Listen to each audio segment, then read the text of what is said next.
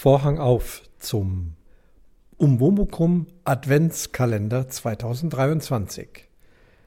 Ich versuche es mal, euch jeden Tag möglichst eine kleine, kurze Geschichte zu erzählen oder ein paar Töne auf einem meiner Instrumente zu spielen. Wie ich das genau mache, weiß ich noch nicht.